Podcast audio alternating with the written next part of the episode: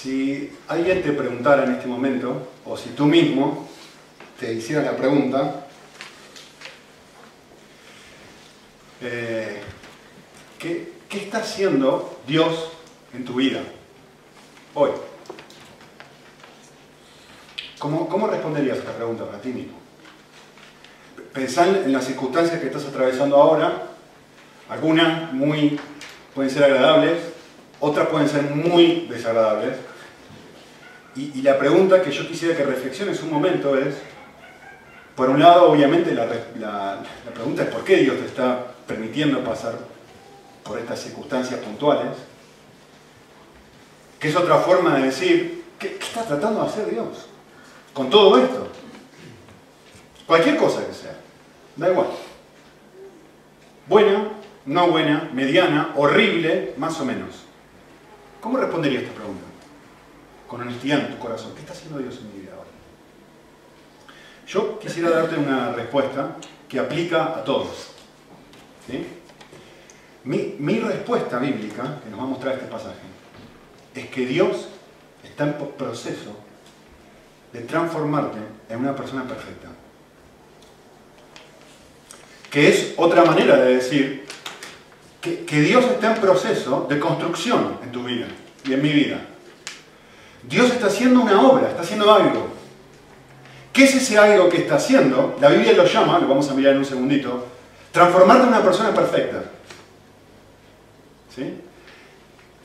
La forma en que yo quise expresarles esto es hacer de mí y hacer de ti una persona capaz de vivir y responder a la vida, la circunstancia de la vida, de, la manera, de una manera idónea, es decir, de una manera perfecta, ideal, apropiada para el momento y las circunstancias que estás atravesando en este momento. Esto es lo que Dios está haciendo con todos nosotros.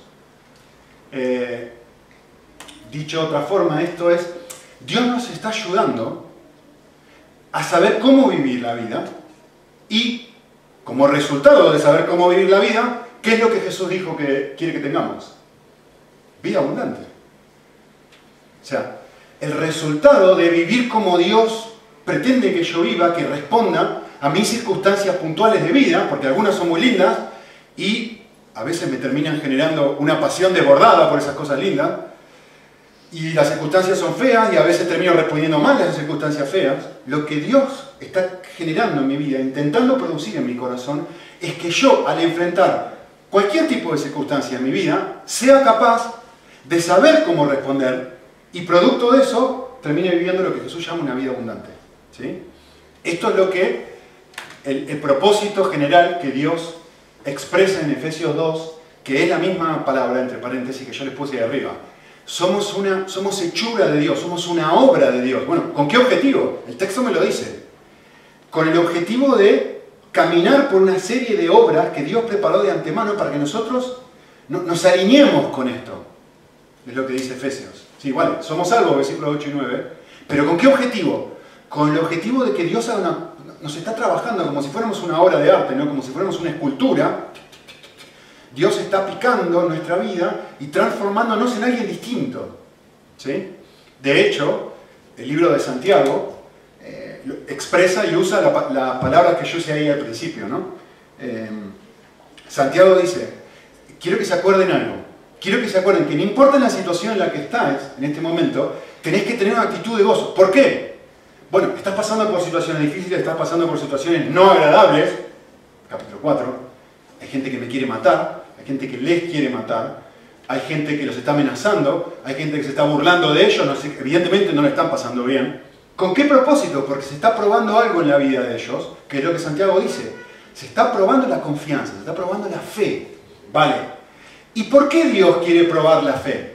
Porque el resultado, dice Santiago, que la fe sea probada es que, lo dice ahí en el texto, el resultado, el propósito es que lleguéis a ser personas perfectas, completas, sin que os falte nada. Es decir, un, una persona, eh, no sé cómo describirlo mejor, eh, sabia. Un, pequeño Cristo, alguien que sabe cómo responder cuando le dicen, ¿tengo que dar al César dinero o no? Una persona que lo, lo, puede lastimar y sabe cómo responder en cada situación. Hay un versículo que me encanta, que eh, noten lo que dice, es fantástico, el pasaje es muy, muy gráfico. Dice esto, Dios al pueblo de Israel ahora, que es el mismo contexto aquí, ¿no? Que está hablando del pueblo, dice esto. Y circuncidará Jehová tu Dios, tu corazón y el corazón de tu descendencia, para que ames a Jehová tu Dios con todo tu corazón y con toda tu alma, a fin de que vivas. Medita un segundito en este pasaje. Mira lo que está diciendo. Dios va a agarrar un cuchillo. Eso es circuncidar, ¿no? Dios va a agarrar un cuchillo, está hablándole a un pueblo, y le va a decir, voy a agarrar un cuchillo y voy a hacer algo. Voy con este cuchillo a lastimarte, a cortarte. Ahora dice, ¿dónde le va a cortar? No identifica dónde va a generar este corte. Vale, voy a cortar y voy a hacer un quiste, una incisión acá, en tu corazón. Pero eso duele, no es muy agradable. Y uno dice, ¿cómo hace eso Dios? Dios literalmente es una mano gigante que agarra un bisturí y empieza a cortarnos y podarnos esto. ¿Está hablando de eso el texto? Por supuesto que no. Lo que el texto está diciendo es esto. Va a haber circunstancias en tu vida a través que yo voy a utilizar para que en cierta forma te produzca una medida de dolor interno. Eso es lo que te pasa que está diciendo. Y uno dice, pero Dios, ¿por qué vas a utilizar, vas a traer a mi vida circunstancias difíciles que me van a traer un dolor interno en el corazón? Y el texto responde la pregunta, y va a decir lo mismo que Santiago. Dice, el objetivo de esto es el gran mandamiento, para que me ames con todo tu corazón, con toda tu alma y con todas tus fuerzas. La razón por la cual estoy podando tu corazón, haciéndole incisiones, las circunstancias que estás pasando, que has pasado, que vas a pasar, que te duelen y te generan decir, pero ¿qué está haciendo Dios? Bueno, estas circunstancias empiezan a sacar a la luz la realidad que el texto dice que no amo a Dios con todo mi corazón, con toda mi alma, con todas mis fuerzas. Que me amo a mí mismo. Y por eso estas circunstancias tienen el objetivo de que yo deje de amarme a mí mismo y comience a amar a Dios con todo mi corazón, con toda mi alma con toda mi fuerza. Y uno dice, pero finalmente Dios Está bien, vale, entiendo, hay que amarte, pero, ¿por qué estás haciendo esto? Noten cómo termina el pasaje. ¿Cómo termina el pasaje? Nicolás, va a haber circunstancias difíciles en tu vida que te van a doler internamente. Esas circunstancias van a exponer que te amas a ti mismo. Eventualmente te vas a dar cuenta de que necesitas amarme a mí con todo tu corazón, con toda tu alma y con toda tu fuerza. ¿Cuál va a ser el resultado de eso? Por primera vez en tu vida vas a experimentar vida abundante. ¿Cuál es el propósito de esto? A fin de que realmente por primera vez vivas. Fantástico, ¿no? Esto es lo que este pasaje está hablando. Esto es exactamente lo que vemos aquí. Personas no que viven en un monasterio, que viven separadas, amando a Dios en su tiempo devocional solamente, no, personas que saben vivir y que tienen circunstancias difíciles y complejas y tienen que responder de una manera idónea a esas circunstancias. Nehemías 3, Nehemías 4. ¿Cómo yo respondo frente al maltrato de gente cuando ni siquiera estoy haciendo nada? Que estoy haciendo y buscando hacer la voluntad de Dios. Eh, déjeme hacer una pregunta más. ¿Qué significa tener carácter? Si tuvieras que responder esto, ¿cómo responderías? A mí me gusta usar la imagen de boxeo, ¿no? En el mundo se dice hay personas con carácter débil y con carácter fuerte. Las personas con carácter fuerte, imagínense una lucha de boxeo, ¿no? Las personas con carácter fuerte son las que pegan, es decir, las que gritan. Esta persona tiene carácter fuerte porque sabe defenderse. Entonces te grita y nunca, siempre, siempre está, y tenés que tener cuidado cuando vas con ella. Y las personas con carácter débiles son en una pelea de boxeo las que saben esquivar bien los golpes, ¿no? Y que se agachan, no dicen nada, se callan, ¿Qué es tener carácter? Esa es la, forma en la que el mundo lo concibe. ¿Qué es tener carácter realmente? Déjenme darles una definición simple y cortita, a ver si ayuda. Tener carácter significa tener fortaleza interna, entre comillas, para enfrentar con entereza cualquier circunstancia que la vida me presenta. Eso es tener carácter. Que hay algo interno dentro mío una fuerza dentro mío, que no es mía, y que me permite responder a los golpes de la vida, no devolviendo un golpe, no pretendiendo que no me están pegando, sino decir, me podés pegar, pero no me duele. Por lo menos no como me dolería en otro momento. Soy fuerte. La persona fuerte es la que puede tolerar el golpe sin devolverlo. No la que lo esquiva, la que lo esquiva se está defendiendo. Todavía se está defendiendo. ¿Qué es tener carácter? Es Cristo que pueden escupirle en la cara y siendo, y siendo capaz de hacer y eliminar a esa persona. Con su poder, poder tolerar esto y responder de una forma completamente diferente. Eso es lo que vamos a ver acá. No salir corriendo, nos quieren matar, volvamos a Persia. No, no, no, no, no, sacamos corriendo. Pero ¿cómo puede ser? ¿Dónde está Dios en esta circunstancia que me quiere matar? Yo estoy construyendo la torre. Pobrecito, ay de mí, que soy tan bueno que vengo acá a construir la torre del pueblo de Dios y construir la muralla de Jerusalén. Yo que soy tan bueno, hacerse una víctima. Eso no tiene carácter. Vamos a ver otra clase de respuesta. ¿sí? Acabo de venir, literalmente ahora todavía no he terminado, de un pijama party en mi casa. Eh, mi niña cumplió años ayer, cumplió nueve años, así que tenemos un grupo eh, interesante de niñas en mi casa. La casa se ha transformado, el sótano de mi casa se ha transformado en, yo le digo a mi esposa, parece un harem.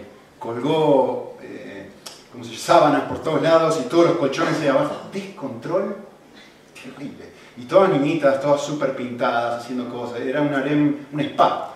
Así que se ponían, la pintábamos la cara, se pintaban ellas la cara en realidad, se, ponían pepinos en los ojos, sacamos fotos, divertidísimos, se mataban de risa las niñas. Pero todavía están ahí. Por supuesto nos acostamos a las 2 de la mañana, va yo, ella no sé cómo se acostaron. Yo me acosté a las 2, se levantaron a las 8 ella, molestando, etc. De vez en cuando va a pasar muy interesante. A cada ratito estaban las niñas abajo y todo, mi hija venía y me decía esto papá, Marta y Julia, se, se complotaron y no quieren jugar conmigo. Vale, mi amor. Se volvía. Después venían Marta y Julia, ¿no? Y me hablaban sobre lo que Mica había hecho, qué sé yo, con otras dos amiguitas. Al ratito vino, Mar, eh, vino Mica de vuelta y me dijo, papá, Marta se está burlando de mí, dice que soy una aguafiestas. A ver, soy una persona tremendamente práctica y automáticamente cuando sucede algo así, enseguida lo que quiero hacer es resolver el problema. Y darle una forma a mi, hija, decir, bueno, eh, decirle esto, o decirle esto otro. Y lo que estoy aprendiendo como papá, lo que me está ayudando el Señor a ver, y este pasaje es muy eh, educativo en este sentido para mí, es que mi tarea como papá no es darle una respuesta a mi hija para que en ese momento supere esa situación en particular. Mi tarea como papá es entrenarla a ella cómo, a cómo responder en un montón de circunstancias similares no le van a tocar solamente cuando tenemos un pijama party en mi casa hoy en la noche o ayer a la noche, sino en el colegio, en el trabajo, en cuando crezca, con su compañera de facultad, con un profesor, cómo yo le ayudo a ella. No simplemente le resuelvo el problema y le digo, haz esto, sino cómo yo genero en ella fortaleza interna, cómo yo genero carácter en ella. A ver, no genero, sino cómo la ayudo a ella. Y como padre, la guío para que ella desarrolle carácter. Es decir, una fortaleza interna que le permita enfrentar con entereza cualquier circunstancia, no lo que vivió ayer a la noche. ¿Ven la diferencia? Esto es lo que está haciendo Dios en tu vida y esto es lo que vemos en este pasaje. Así que, lo que vamos a ver en este pasaje que esta fortaleza interna que yo estoy hablando, por poner un nombre, ¿no? Es algo que Dios obra en nuestros corazones en la medida que comenzamos a confiar en Él. Y más y más confiamos en Él, y más y más, uno es más y más fuerte, porque de repente ya no está confiando en su fortaleza, sino está confiando en el poder y en lo que Dios puede hacer por él o por ella. Entonces, se cumple lo que dice Pablo. Cuando soy débil, entonces soy fuerte. Cuando dejo de confiar en mis capacidades y comienzo a confiar en la capacidad de Dios para obrar en lugar mío, soy fuerte. Por eso dice, cuando soy fuerte, cuando soy débil, soy fuerte. ¿Vamos a mirarlo? Entonces, esto es un proceso de confiar, ¿vale? Lo que vamos a ver en los versículos, o lo primero que vamos a ver, vamos a ver cuatro cosas. La primera cosa que vamos a ver es que confiar en Dios es un proceso. Confiar en Dios es un proceso. Y lo que quiero decir es que confiar en Dios no, es algo que hago una sola vez en la vida y punto, chao, ya me olvido. Y eso me sirve para el resto de mi vida. No, confiar en Dios es un proceso. ¿sí? Miren lo que está pasando acá. Nosotros hemos visto en capítulo 2 que el pueblo había recibido la, información de, de Nehemías y estaban súper contentos y comenzaron, soltaron todo lo que estaban haciendo y comenzaron a construir. Fantástico, esta gente está confiando en Dios y comenzaron a construir las murallas. Genial. Capítulo 4, versículo 2. Miren lo que les pasa. Primera situación eh, triste o desagradable. Comienza la burla. Miren el versículo 1. Nosotros estamos reedificando la muralla, haciendo la voluntad de Dios. ¿Y qué pasa? La gente de Samaria comienza a burlarse de lo que ellos están haciendo. Ah, igual que Mica. Igual que mi hija. Comienza la burla. ¿No? Interesante. E igual que Mica, la burla los destroza. Y frenan la obra. ¿Sí? Dice en versículo 3, una sola persona, dice, bueno, un Zambalat empieza a decir, estos, ¿qué van a hacer? Son un desastre, ¿qué se van a poner a hacer esto? Y en versículo 3, Tobías dice, pero les traduzco lo que diría hoy, pero si un chihuahua salta encima de esta muralla, se va a caer. Se está burlando. ¿Sí? Producto de esto, miren el final del versículo 5. Las personas que eh, edifican, miren lo que sucede. Una situación incómoda y la gente que tenía toda la fe en Dios se desmoraliza, dice el texto. Comenzaron a desmoralizarse. Vale. Sin embargo, versículo 6, Nemías ora y de repente el pueblo, final del versículo 6, vuelve a cobrar ánimo. Y uno dice, por van bien, burlan, van mal, oran, van bien, versículo 6. ¿Y qué hacen? Tenemos ánimo de vuelta, vale, vamos de vuelta para adelante. Tic, tic, tic, tic. Ahora, versículo 7, a ver qué pasa. Ahora ya, ya está, ahora sí ya confiaron en Dios, y ahora después de la oración, después de orar, ahora sí que están listos para seguir adelante. Mira lo que pasa, versículo 7. Resulta que Zambalat, Tobías, los árabes, los, eh, los árabes, los amonitas y los de Asdod se enteraron que esta gente de vuelta habían recobrado ánimo. ¿Y entonces qué hacen? Dicen, y que habían construido, y que las brechas comenzaban a ser cerradas. Se enojaron mucho. Miren lo que dice el versículo 8. Entonces, todos juntos conspiraron para venir a luchar contra Jerusalén y causar disturbio en ella. Uh, para, para un momentito.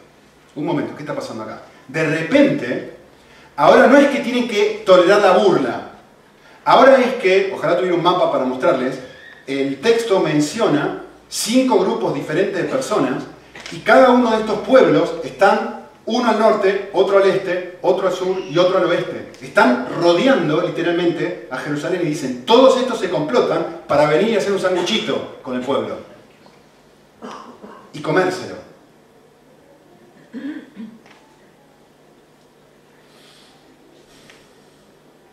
Versículo 9. Y entonces oramos a nuestro Dios para defender, y para defendernos mostramos guardia. Pero miren lo que estaba pasando. Pero se decía en Judá, desfallecen las fuerzas de los cargadores y queda mucho escombre y nosotros no podemos reedificar la muralla. Y nuestros enemigos decían, no sabrán y los vamos a hacer, no sabrán ni cuándo vamos a venir. Es lo que dice el versículo. Otra vez con miedo otra vez con miedo. Un ratito tienen miedo, un ratito confían. Un ratito tienen miedo, un ratito confían. La circunstancia va bien, confían. La circunstancia va un poquito mal, la burla, dejan de confiar. La circunstancia va peor, vale, confían. Creer en Dios no es, un, no es un momento. No es que te toca con la varita mágica y a partir de ahí ya nunca vas a desconfiar en Él. Lo que nosotros vemos es que creer en Dios es un proceso. Eh, Miquita vino el miércoles pasado, en serio, fue el miércoles pasado.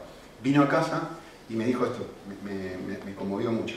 Me dijo, papá estaba en el cole y mi profesora, que tiene un carácter, esa sí que tiene carácter fuerte, podridos y los tiene, ¿no? Eh, y me dijo, papá, mi profesora me gritó en el colegio. Yo le dije, vale, ¿cuál es la tendencia natural de un padre cuando le gritan a tu niña? Tenés ganas de agarrar del cogote. Y dije, papá, mi, mi, profe me gritó. Y yo le dije, em, ok, mi amorcito, vení, contame a ver qué pasó. Y ella me dijo, no, resulta que me preguntó acerca de una tarea que yo tenía que hacer, o nos contó, nos dijo una tarea que yo tenía que hacer, y yo no entendí bien esa tarea, y yo fui y le pregunté de vuelta, profe, no, no entendí, ¿me puede explicar de vuelta? Y después que yo le hice esa pregunta, me empezó a gritar un montón, me yo le dije, le dije, literalmente le dije esto, no estaba pensando en este pasaje, pero leí después esto. le dije esto, mi amorcito, ven sentate, vamos a charlar un rato. ¿Sabes qué? Eh, hay momentos en donde la gente que tienes alrededor tuyo se levanta con el pie izquierdo. Hay momentos donde la gente tiene un mal día. Y sin que tú necesariamente hagas nada malo, te van a responder mal, te van a tratar mal eh, y te van a responder de una forma muy fea. Y Dios está permitiendo esto para ayudarte a ti, Nikita. No solamente cómo responderle a la maestra ahora, sino cuando seas más grande y tus amiguitas te empiecen a tratar mal, yo no sabía lo que iba a pasar hoy, ¿eh? y tus amiguitas te empiecen a tratar mal, y tus compañeros, y un novio te toque donde no te tenía que tocar, y un marido te empiece a gritar como no tiene que gritarte. Lo que Dios está haciendo es permitiendo estas circunstancias para desarrollar carácter en vos, mi amor, y que vos sepas cómo responder en situaciones que son injustas e incorrectas. Le dije eso en serio, ¿eh? y nada que ver con el mensaje le preparé jueves. Eh, entonces le pregunté, mi amor, contame, contame un poquito mejor, ¿qué pasó? Y ella me dijo esto, me dijo, papá, yo le pregunté esto y ella me gritó. Yo le pregunté a ella, mi amor, ¿qué le dijiste? ¿Cómo le respondiste tú? Y ella dijo, no le dije nada. Y yo le pregunté, escuchen esto, le pregunté, Mica, ¿por qué no le dijiste nada? Y Mica dijo, papá, porque tuve miedo.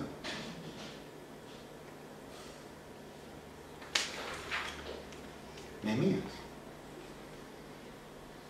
Tuve miedo de la amenaza, de la maestra. ¿Qué está haciendo Dios con el pueblo? Lo mismo que está haciendo con mi hija. Hacer de ella una persona con carácter,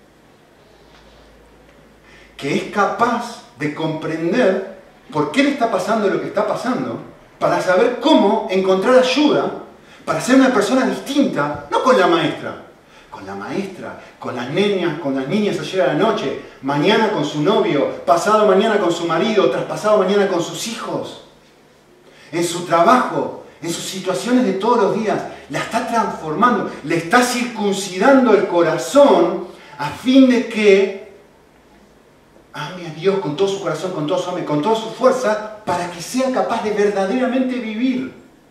Hermanos, tened por sumo gozo que se por diversas pruebas, sabiendo que la prueba de vuestra fe produce personas perfectas. Ah, ¿qué está haciendo Dios con mi hija? Lo mismo que está haciendo Dios con el pueblo de Israel. Lo mismo que está haciendo Dios contigo, lo mismo que está haciendo Dios conmigo. Le dije a, mi le dije a, mi, a Mica, le digo, mi amor, miren esto, ¿eh? Por esto, este es tu trabajo como padre y esto es este es nuestro tu trabajo como creyente. Le, digo le dije a, a Mica, le digo, mi amor, ¿cómo pensás que tendrías que haber respondido? No le di la respuesta, ¿eh? le pregunté, ¿cómo pensás que tenía que haber respondido? Y ella me dijo así, mire, me dijo, tenía que haberle dicho que no, que no me grite. Vale. Por supuesto me dijo, no lo hice porque tenía miedo. Muy bien, mi amor. Y entonces, ¿cómo vas a hacer la próxima vez que ella te grite para decirle que no lo haga? Y miren, tienen que mirar. Ella hizo así, ¿eh? Con el dedo para arriba tengo que pedir ayuda a Dios, porque yo no puedo.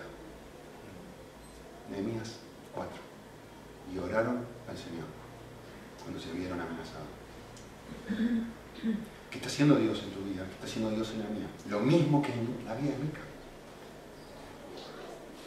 El texto dice, recién leímos, nosotros no podemos. La frase fantástica, subrayada, nosotros no podemos. Contra cinco pueblos que vienen alrededor, pero nos van a hacer un campero, nos van a hacer un sándwich, nos van a hacer una tapa, nos van a cocinar al horno. No podemos, no podemos. Y dice, pero mire lo que dice el versículo 14. Cuando vi su temor, cuando vi su temor, me levanté y le dije a los nobles y a los oficiales y a todo el mundo, vengan, juntémonos un ratito, hay algo que ustedes se tienen que acordar. ¿Qué es lo que tenéis que acordarte? No le tengas miedo, acordado del Señor, que es grande y temible.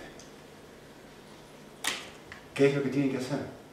Recordar lo que ya saben, volver a estar asombrados con, la, con quién es Dios. ¿Se acuerdan? ¿No se acuerdan lo que vimos hace unas semanas atrás? El Dios que creó el universo está con nosotros. Y que más grande es el que está con nosotros que los que están con Él.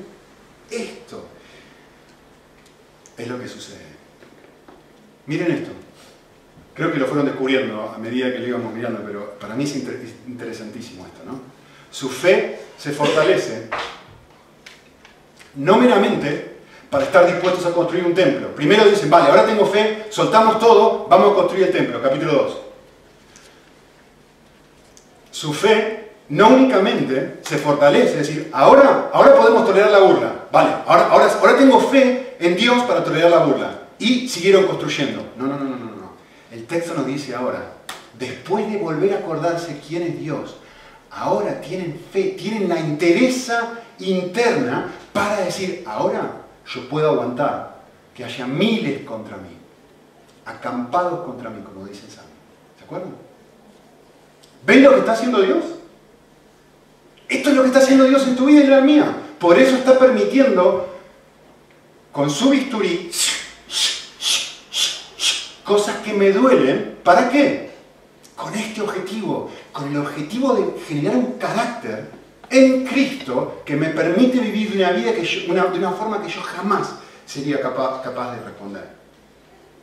El versículo 15 va a mostrar una segunda cosa, un poquito más rápido. El versículo 15 va a mostrar algo que para mí es precioso, que yo lo respondí, lo puse de esta forma, ¿no? Confiar en Dios involucra tener ojos para apreciar mis propios avances.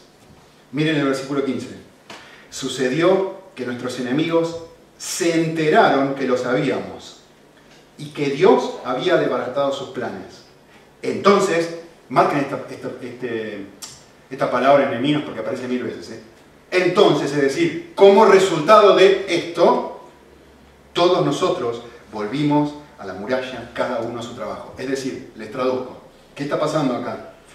Eh, el pueblo de Israel reconoce esto. Miren el versículo 12. Eh, Dice, los judíos que habitaban cerca de los enemigos, evidentemente había judíos que vivían cerca de estos lugares que eran los lugares de los enemigos, se enteraron de que los enemigos iban a venir a conquistarlos. Entonces fueron y le dijeron al pueblo de Israel, mira, esto es lo que está pasando, esta gente te quiere matar o los quiere matar. Y el pueblo mira esto y dice, yo no podemos creer que Dios sea tan fantástico que intervino de, una manera especial para que nosotros nos enteremos de la amenaza de esta gente. Y ahora podemos responder poniendo, eh, apostando guardas y prepararnos para esta situación que nos toca enfrentarnos ahora. Y miraron eso y dijeron, wow, qué bueno Dios. Y como resultado de eso, estuvieron otra vez dispuestos a volver a arrancar. Eh, para mí esto es fantástico. ¿Pueden ver lo que está sucediendo? ¿Pueden ver que, que, esta gente hace así, tac, tac, tac, tac? Arriba, abajo, arriba, abajo. Pero a la vez hay un avance. Vale, siguen siendo incrédulos, sí, siguen siendo incrédulos. Pero ahora son personas que pueden confiar aún en esto. Yo les puse esto porque esta es mi realidad, ¿no? Eh, especialmente para las personas que son un poquito más pesimistas, que se miran a sí mismos y dicen, pero al final soy siempre la misma persona. Al final siempre estoy luchando, bueno, al final he cambiado. Y la realidad es, yo me estoy mirando últimamente, he estado pensando mucho en mi, realidad como papá, ¿no? Y he estado pensando, esto, y se lo puse ahí en la pantalla, la verdad es que no soy el papá que me gustaría ser. No lo soy, sinceramente, no lo soy. Pero gracias a Dios gracias a Dios, que no soy el papá que hubiera sido si no fuera por él. El otro día fuimos al rastro con mis, con mis hijos, los llevamos el rastro al mercadillo este para comprar cosas usadas, ¿no? Y, fuimos y llegamos a la parte de, de Miren que venden todo súper baratito, ¿no? Y fuimos ahí y llegamos a una parte de los Legos, que venden, hay una señora que vende Legos, súper baratos, así. Y, y, me fui con mi y dice, mirá, y empezamos a mirar, uy, tienen a Darth Vader, a Luke Skywalker, tienen a Yoda, este y el otro, eh, a Arturito y Ciprio y bla, bla, bla. Le compré todos. y le dije a la señora, ¿cuánto me descuenta esto? Feliz de la vida de comprar, estaba tan entusiasmado. Eh, no sé, me salió como 12, 13 euros todos los, muñequitos estos. Y era fin de mes, así que no tenía dinero. Les prometo que, no sé, queda muy poquito dinero. Entonces dije, tengo que cuidarme porque cada vez que voy me pasa lo mismo con los juguetes. Claro, y después estaba Mika. Y obviamente teníamos que comprar algo a ella. Y lo que pasó fue, bueno, vamos a, seguimos caminando en el rastro, estuvo típico de niño, ¿no? Estuvo dos horas caminando por el rastro, no encontró nada, nada, nada. Y lo único que encontró era una Nancy que salía, no sé, 8 euros me parece que salía. 8, 10, 12, y se la quería bajar, yo la señora no me la bajaba. Digo, no, pensando para mí, no, no voy a, no voy a comprar una Nancy a 8 euros, ni loco, ¿no? Usada, obviamente, ¿no? Que sale más cara nueva. Y entonces, o sea, seguimos, seguimos, seguimos, y al final del día no, había comprado nada, Mica. Eh, entonces yo, está, yo les digo cómo yo hubiera reaccionado en ese momento. Realmente con un nivel de frustración y decir, pero esta mocosa que estuvimos todo el día con todo lo que miramos justo, lo único que quiere es carísimo. Para el dinero que tenía a fin de mes. Y me puse a pensar y digo, Nico, pensar que no tenés ningún tipo de problema, de súper entusiasmado, ir y comprarle los Legos, que en realidad te gustan a ti, los Legos, porque sos varón y me gustan las cosas de varón, y me encanta jugar al fútbol, me encanta hacer chiquicientas millones de cosas con mis niños, y me cuesta 10 veces más ponerme a jugar a la muñeca con mi, con mi mujer, con mi esposa, con mi niña, ahí está, era para que se rían un poquito. Me cuesta. ¿Por qué? ¿Porque amo más a mis hijos que a mi hija? Por supuesto que no, amo a los tres igual. La cuestión es que es aún una situación tan cotidiana como comprar un regalo a una persona sigue mostrando lo poco buen padre que soy. Que no tengo ningún problema de ser un egoísta de primer nivel y comprarle juguetes súper caros, comillas, a mi niño, y me cuesta muchísimo más comprarle algo a mi hija. Lo precioso de esto es que finalmente salimos de ahí y el Señor me ayudó a mirar esto y le dije, mi amor, vamos, volvamos y sin restricciones, vení y comprate lo que quieras terminó comprando algo con un chinito de unos 50. Así que, pero el punto es, no soy el padre que me gustaría ser. Pero gracias a Dios que no soy una persona que no tiene luz y es incapaz de ver esto. Y que está en un proceso de darse cuenta y decir, vale, no respondí de la manera idónea que debería haber respondido en esta mañana. No fui en el rastro de la persona que debería haber sido. Pero un momento, frené di vuelta, me arrepentí, volví con mi hija y terminé siendo, a ver, mi esposa y mi niño se fueron al coche, yo me quedé, seguí dando vueltas con mi hija, seguimos buscando, le esperé, hasta que finalmente, vamos al chinito ahí enfrente, le compramos algo al chinito. Un nivel de paciencia que no es mío, se los aseguro. Y de repente digo, gracias Señor, gracias. Porque en otro momento de mi vida lo hubiera hecho sentir tan culpable a mi hija, por ser tan egoísta de hacerme gastar tanto dinero y por ser tan indecisa de hacerme perder tanto tiempo. ¿Se dan cuenta? No soy el padre que me gustaría ser, pero gracias a Dios. Me gusta esta frase. No me acuerdo ya de quién he citado tantas veces. No soy quien debería ser. No soy quien anhelo ser. No soy quien voy a llegar a ser. Pero no soy la persona que una vez fui. Y por la gracia de Dios soy lo que soy y le he agregado una parte más que mía. Y por esa misma gracia, pronto llegaré a ser alguien que no soy. Gloria a Dios. No son personas que con una burla pequeñita frenan la obra. No son personas egoístas que dicen, no, me quedo en la comodidad de Persia y no voy a construir el coso. No, no, no, no, no, no. Ya no soy la persona que una vez fui. Vale, me siento amenazado Tengo temor cuando alguien está a punto de matarme. Vale, pero ya no soy la persona que una vez fui. Y Dios está en proceso de transformarme y en hacerme, en hacerme alguien completamente diferente. Gracias a Dios que es un proceso. Tercer punto. Confiar en Dios no significa no hacer nada, sino ser movido por Dios para hacer lo que hago. Confiar en Dios no significa no hacer nada. Vale, estoy confiando en Dios. ¿Qué tengo que hacer? Nada, nada, nada. No, no. ¿Quién dijo eso?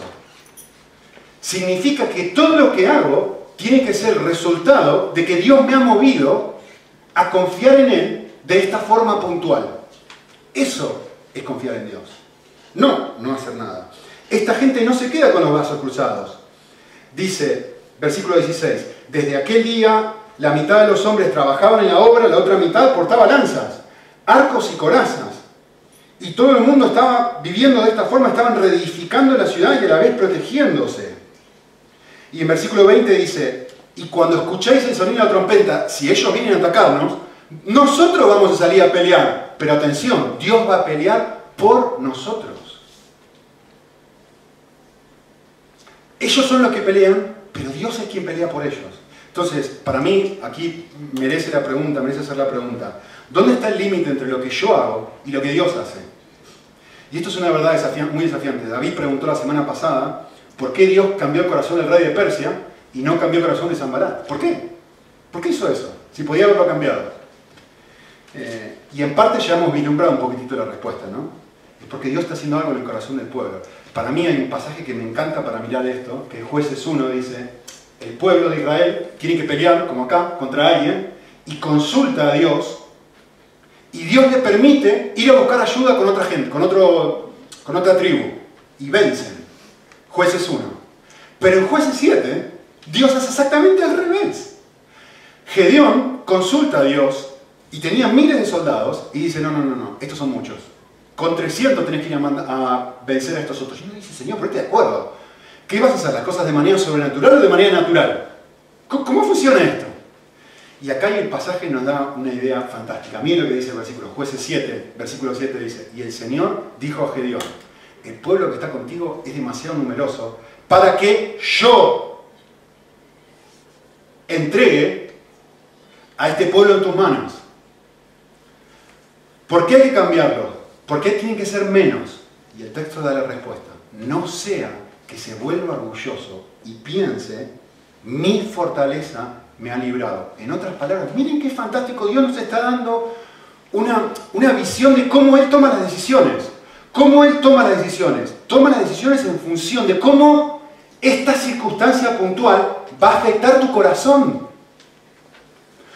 Esta circunstancia puntual te va a hacer concluir que tú puedes. Vale, entonces necesito podarte en jueces 1, nadie va a concluir, no, no, no, sí, sí, tienen un pánico en jueces 1. Nadie está con la tentación de sentirse, nosotros lo vencimos con nuestra fuerza. En jueces 7 son un montón.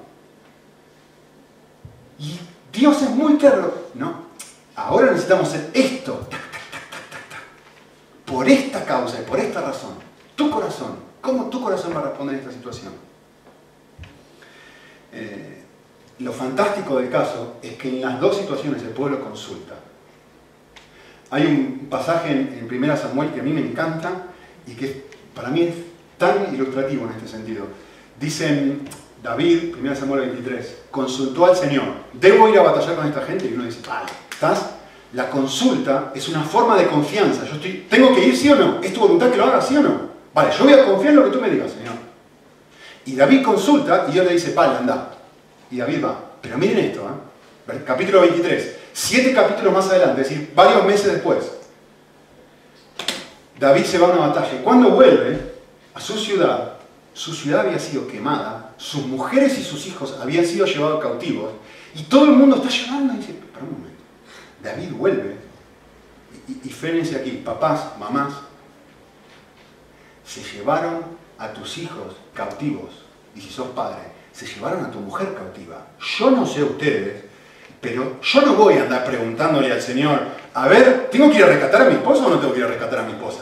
¿Tengo que ir a salvar a mis hijos o no tengo que salvar? Si había un momento en donde no había que hacer ningún tipo de consulta, era este. No solamente eso, mire lo que dice el texto. El texto dice, claro, cuando llegaron, el, pueblo vio lo que había pasado y dijeron, ah, porque nosotros seguimos a ti, David, te vamos a apedrear vivo.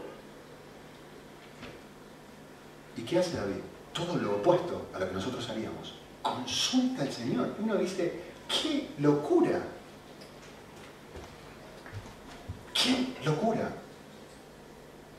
¿En dónde está su confianza?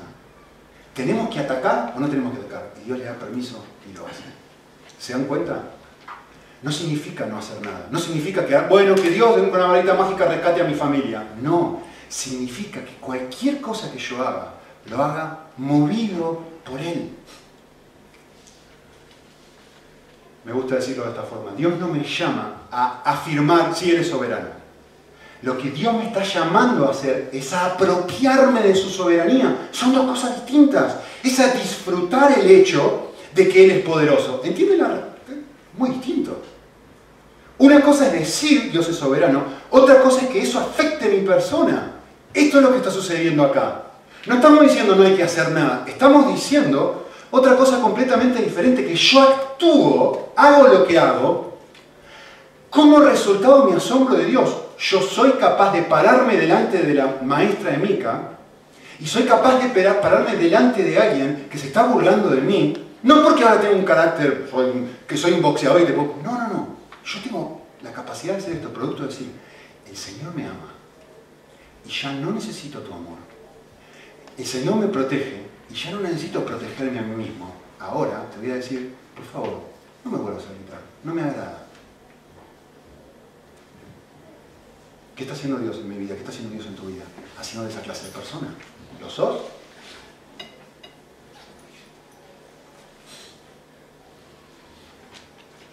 David, si se acuerdan en 1 Samuel, ¿cómo el gigante Goliat delante de ellos?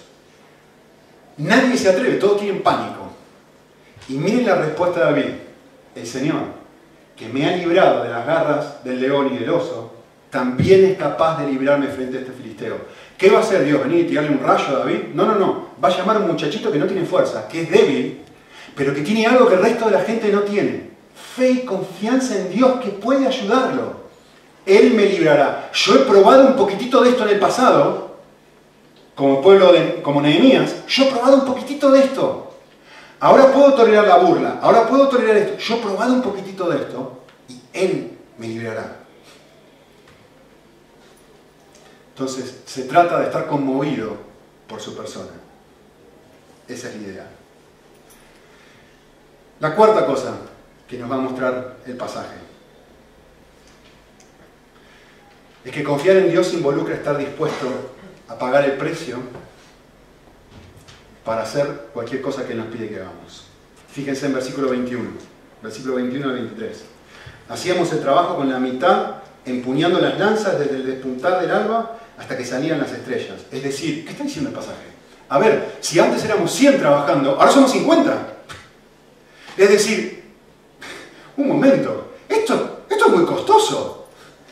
Esto no es fácil. Ahora, de los 100 que estamos trabajando, 50 tienen que estar paraditos así, protegiendo al resto. Y todo el resto de los 50 tienen que estar haciendo más fuerza que nunca. Y uno dice, pero a ver, si esto es tu trabajo, en tu empresa, en tu negocio, en tu situación, es como que te tienen todo, todo el fardo a ti. Y ahora pongan a, no sé, te miro a ti, Cayo, la mitad de los mozos, no se dice mozos aquí, ¿cómo se dice? Camareros, para la mitad de los camareros van a ir a la cocina, ahora la otra mitad te tienes que ocupar tú. ¿Cuál es la reacción en una situación así? Lleno de gente el restaurante. Todo a mí. ¿Qué me toca? No solamente eso decía el versículo 22, sino que cada uno tiene que dejar su casa y mudarse a vivir a Jerusalén. Y todo el mundo tiene que, eh, em, como se dice en el versículo 23, montar guardia. Así que, conclusión rápida. Cristo, al confiar en Él, no nos promete una vida sin problemas. Cristo nos promete su presencia fortalecedora en medio de los problemas. La vida cristiana no se trata de confiar en Dios para que Él vale. va a eliminar todos los obstáculos de mi vida. No. La vida cristiana se trata de confiar en Dios para que Él me dé una fuerza no normal para enfrentar los obstáculos de mi vida, que es distinto. Es completamente distinto. Yo no oro, miren esto, miren qué pertinente es esto. Yo no le digo a mi hija, bueno, dale, vamos a orar para que Dios cambie el corazón de tu maestra. No es esa la oración. La oración es otra. La oración es, Señor, vamos a orar, que fue lo que oramos con mi hija. Vamos a orar para que tú me des la fortaleza para poder decirle a mi maestra, no me grites más. Ah, muy distinto esto. No es eliminar los problemas, no es eliminar a la niña, no es que yo voy y le digo a la niña, pero ¿cómo le vas a decir eso a mi hijita? ¿Cómo esto? ¿Cómo No, no, no, no, no. Es que ahora yo tengo que conectarla a ella con la fuente de vida que puede ayudarla a responder de una forma no normal a las situaciones. De eso se trata esto.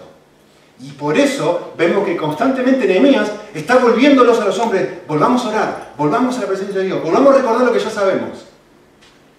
Y esto es lo que dice Pablo en, Filipenses. Vale, todo lo puedo en Cristo que me fortalece, siempre decimos. Pero para un momento, miren lo que dice el pasaje. Vale, yo sé vivir en esta circunstancia, en, en cualquier circunstancia sé vivir, pero fíjense lo que dice el pasaje de Filipenses 4.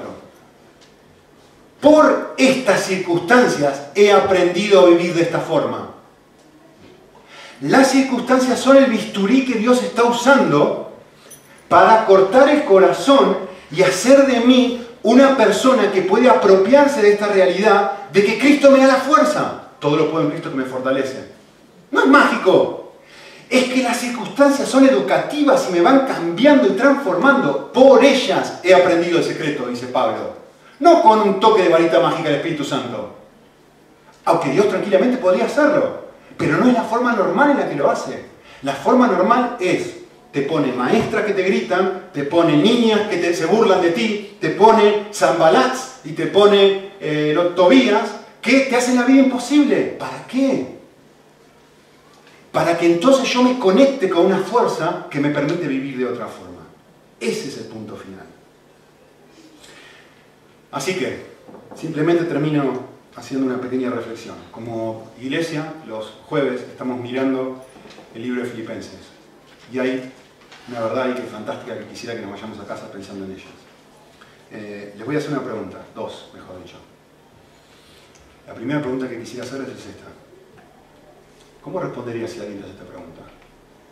¿Eres más importante que Dios? Yo, tú. Vamos a decir que estás tú acá y está Dios acá.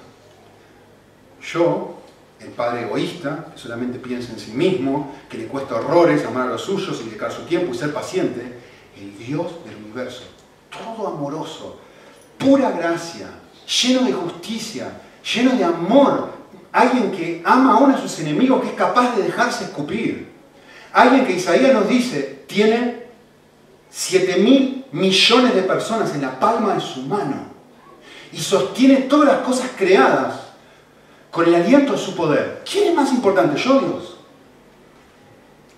Segunda pregunta. ¿Qué son más importantes? ¿Mis intereses o los intereses de Dios? Y uno dice, para un segundo. El único que siempre está buscando el bien de los demás. Y yo que estoy buscando siempre mi propio bien. ¿Qué son más importantes? ¿Mis intereses o los intereses de Dios? Vale, ahora quiero sorprenderte. Olvídate todo lo que he dicho hasta ahora. Y en esta casa pensando en esto.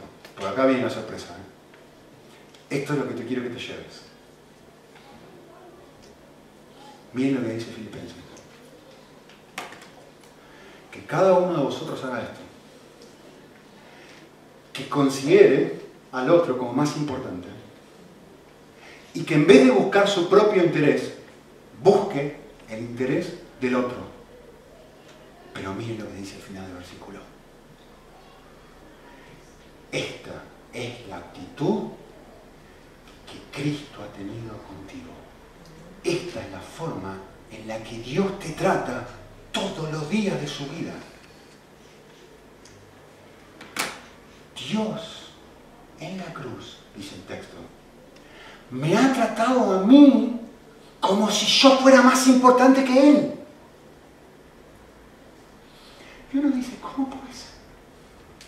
Dios en la cruz me ha puesto a mí primero, ha puesto mis intereses primero que los de Él. Y el punto final de toda esta reflexión es esto. El que no ha eximido a su propio Hijo, sino que lo entregó por todos nosotros, ¿cómo no nos dará también con Él todo el resto de las cosas? Si yo comprendo la realidad de lo que es el Evangelio, del nivel de exuberancia que hay en Dios al decir, voy a amarte primero a ti que a mí. Voy a poner tu interés primero que el mío. ¿Cómo? Que Él ha hecho eso en la cruz. ¿Cómo yo ahora, en mis circunstancias del día a día, no voy a decir, ¿cómo? No voy a confiar y entregarle mi vida a un Dios así y decirle, tú decides por mí. Voy a confiar. Esto es lo que dice Pablo. ¿Cómo a la luz de esta fantástica verdad yo no voy a hacer así, abrir las manos, soltarlo todo y decir, sí Señor, confío en ti. Lo que tú quieras, cuando tú quieras, como tú quieras. Tú eres mi mayor tesoro. Puedo enfrentarme a las situaciones de la vida con un poder que no es mío, con una fortaleza que deviene de qué? De estar asombrado de esto, estar fascinado con que no necesito poner mis intereses primero, Dios lo pone por mí. Cada cosa que está haciendo, que dije al principio, que está haciendo Dios en tu vida, está transformándote en una persona idónea. ¿Con qué objetivo? A fin de que vivas. A fin de que vivas. Que es lo que tú mismo y yo estamos tratando de lograr todos los días de nuestra vida con nuestra propia fuerza. Tocar todas las circunstancias para realmente tener una vida feliz. Y Dios está diciendo, soltalo, vení a mí. Te he mostrado en la cruz que pongo tus intereses primero, que te amo más que lo que podría amarme a mí mismo. Suelta, ven a mí. Todo lo que tenéis hambre, todo lo que estáis cargados, todo lo que no tenéis dinero, venid a la fuente de vida. Y yo saciaré vuestra alma. Oramos. Señor, que estas verdades, de una u otra forma, eh, transformen la forma, la manera, los lentes con los que vemos la vida, desarrollen en nosotros un carácter que solamente alguien lleno de Cristo, asombrado de, de, la, de lo fantástico que es el Dios del universo. Que, estas verdades las meditemos, empiecen un proceso, no empiecen, ya han empezado, que, que continúen un proceso de crecimiento en nuestro corazón y que cada vez más nos hagas personas que pueden tolerar cantidad de cosas. Eh, no producto de que somos fuertes, sino producto de, un obrar de Dios en nuestra vida, que nos ha prometido algo fantástico. Aquel que comenzó la buena obra en vosotros, la va a terminar. En Cristo Jesús. I mean,